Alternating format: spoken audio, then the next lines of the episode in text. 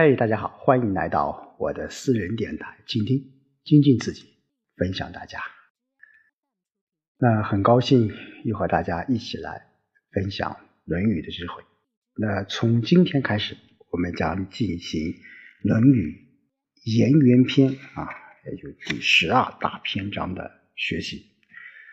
那颜渊篇在这一章当中啊，呃，主要还是谈到了。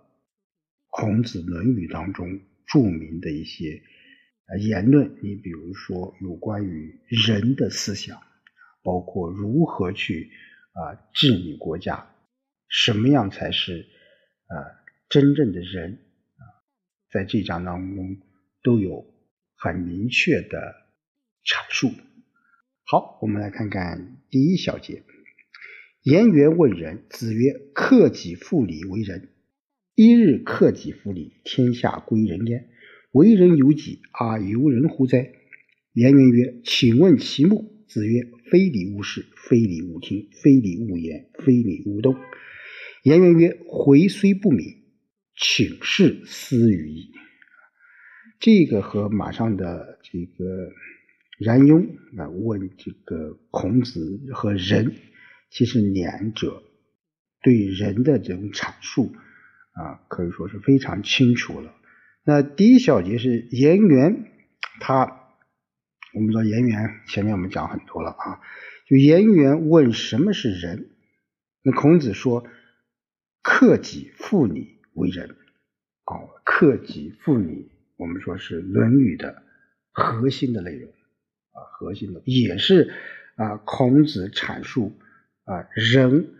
和你这个关系的内在的品质，什么叫克己复礼？就是抑制自己，使言语和行动都走到礼上来，就是人啊，就是要什么？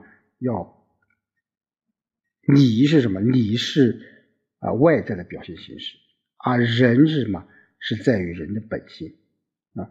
就一旦做到了这些，天下的人都会。称许你有仁德，实行仁德是由自己，难道是靠别人吗？那，也就是说，我们说实行仁，包括我们在啊施政乃至于工作学习当中，我们怎样做一个人，那肯定是你自己的事情啊，你靠别人是不行的。那颜渊说：“请问实行仁德的具体途径？就请问其目，这个目。”啊，就是指途径。那请问实行仁德的途径，具体途径是什么呢？你跟我说这个大道理，那我们怎么样去达到这个啊人的这个标准呢？孔子说，叫非礼勿视，非礼勿听，非礼勿言，非礼勿动。就不合你的事就不看，不合你的事不听，不合你的事不言，不合你的事不动。啊，这四个非礼。当然，这个非礼跟现在的非礼是不一样的。这礼就是不合礼，这个礼当然是孔子那个时代的这种礼仪制度。礼仪制度。那颜渊说：“回虽不敏啊，请示思语也。”啊，这什么意思？我虽然不聪明，请让我照这样的话去做啊，这样的话去做。也就是说，我们在具体行动上，我们怎么样能达到这个仁德？那就是要。视、听、言、动都要符合你的标准。好，第二小小节就是刚才我们说的叫冉雍啊，中公问仁。那中公他问什么？他子曰：“出门如见大兵，视民如承大子。即子祖不欲五十于人，在邦无怨，在家无怨。”中公曰：“庸虽不敏，请示赐予。”啊，这和。呃，颜渊最后的回答都是一样的。那这个是孔子在啊，就我们作为一个统治者，我们如何来实施仁啊？如何实施仁？那中公就问什么是仁？孔子说：出门好像去见贵宾，意使民众好像去承担重大赐典啊，自己所不想要的事物就不要强加给别人。啊，这就是己所不欲，勿施于人啊！这个八个字啊，可以说影响了呃中国人的修理、修正、修身非常重要的一个标准。那这句话也是我们说我们很多后来的思想家、哲学家都会把这种理论是贯穿到他的思想当中去。那己所不欲，勿施于人。那换句话说，就是说，你不能够强加于别人啊，你不能够把你不想要的啊、不承担的啊、不懂的、不理解的这些东西，你强加给别人，强加给别人。你在邦国做事没有抱怨，在卿大夫之家做事也不抱怨。那中公说：“我冉雍虽然不聪明，请让我照这样的话去做。”那就是什么？就是要大公无私。那换句话说，就是现在我们讲奉献，无私奉献啊，无私奉献。无论是在啊国啊在家啊，换句话说，在企业在单位。你都要具有一种大公无私的这种奉献精神啊，奉献精神。我们讲你要有优秀的啊才能，但是这种才能要配得上。我们古今历史上经常讲“德不配位”，我们要德，我们要配这个位。德不配位什么？是最危险的，也是最能够让人或者说让整个施政者会有不好的结果的。所以中公问什么是人？那己所不欲，勿施于人。应该说是啊，孔子对人的另一个啊，或者说。中国人做人的一个非常重要的一个标准啊，人格的标准，那就是己所不欲，勿施于人。当然，这也是人的非常重要的一个内容。好，第三小节，司马牛为人啊。刚才我们颜渊为人，那中公为人，包括司马牛也为人啊。子曰：“仁者，其言也任。”曰：“其言也任，斯谓之仁矣。”乎？子曰：“为之难，言之得无任乎？”说这个这一点也体现了孔子的这个就是因材施教的这种思想，因为对每一个人对人的理解、对人的回答，他都不一样的。所以司马牛这个人啊，我们知道他这个人是非常什么多言的，说话非常啰嗦啊。呃，也是非常浮躁的一个人，所以孔子特别针对他这个缺点啊，告诉他说话要什么，要谨慎，要和缓。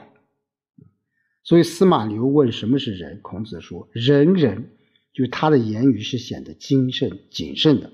那司马牛说言语谨慎，这就可以称作仁了吗？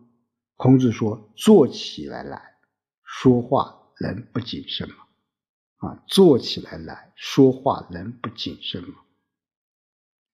也就是说，我们的言行要一致。所以，孔子对人的思想，它是散落在各个章节当中。有可能讲像前面的叫克己复礼，或者己所不欲，勿施于人。包括这个啊，孔子对司马牛的回答人，那就就啊更加具体了，更加具体了。针对这个人，你怎样去实现人的目标啊？那就是说，司马牛问怎样才是君子？孔子说：“君子不忧愁，不恐惧。”啊，这是第二十四小节。就司马牛他又问了君子，他问了啊人以后，他又问君子。他子曰：“君子不忧不惧。”曰：“不忧不惧，斯谓之君子矣乎？”子曰：“内省不疚。夫何忧何惧呢？啊，刚才司马牛问人，他现在司马牛又问了，怎样才是君子？啊，孔子说，君子不忧愁啊，不恐惧啊。司马牛说，不忧愁不恐惧，这就叫君子了吗？那孔子说，内心反省而不内疚，那还有什么忧虑和恐惧了？啊，很恐惧。所以孔子在内心的啊引导，因为刚才讲司马牛这个人性格是非常急躁的，非常急躁的，就是说你要达到这种君子的标准啊，君子的标准，心中无所愧疚，要心胸开阔，要坦荡，你就自然而然什么无所忧愁了，无所畏惧了。那换句话说，就是说你要啊，要修心，要加强内心。我们说很多一些外在的东西，我们通过时间、通过锻炼啊，都可能短时间达到。但是你要达到这种君子的标准啊，没有忧虑，没有恐惧，那你就要做到。心中什么无所愧疚啊，无所愧疚，就是要我们要要什么，要有一种不忧愁、不恐惧啊，不忧愁、不恐惧，并且要什么多思考啊，多反省，多注意一些啊类型的东西。我们现在很多人呢，我现今天下午也和我的同事就谈到了我们中年人呢。呃现在真的有中年人的危机，我想每一个时代都会有这样的，就人跨过了四十岁以后，就像孔子“四十不惑”，你不惑会有很多很多一些真正啊，你面对生活、面对工作、面对上有老下有小、面临社会竞争、面临啊单位的裁员，多多少少这些啊柴米油盐酱醋茶。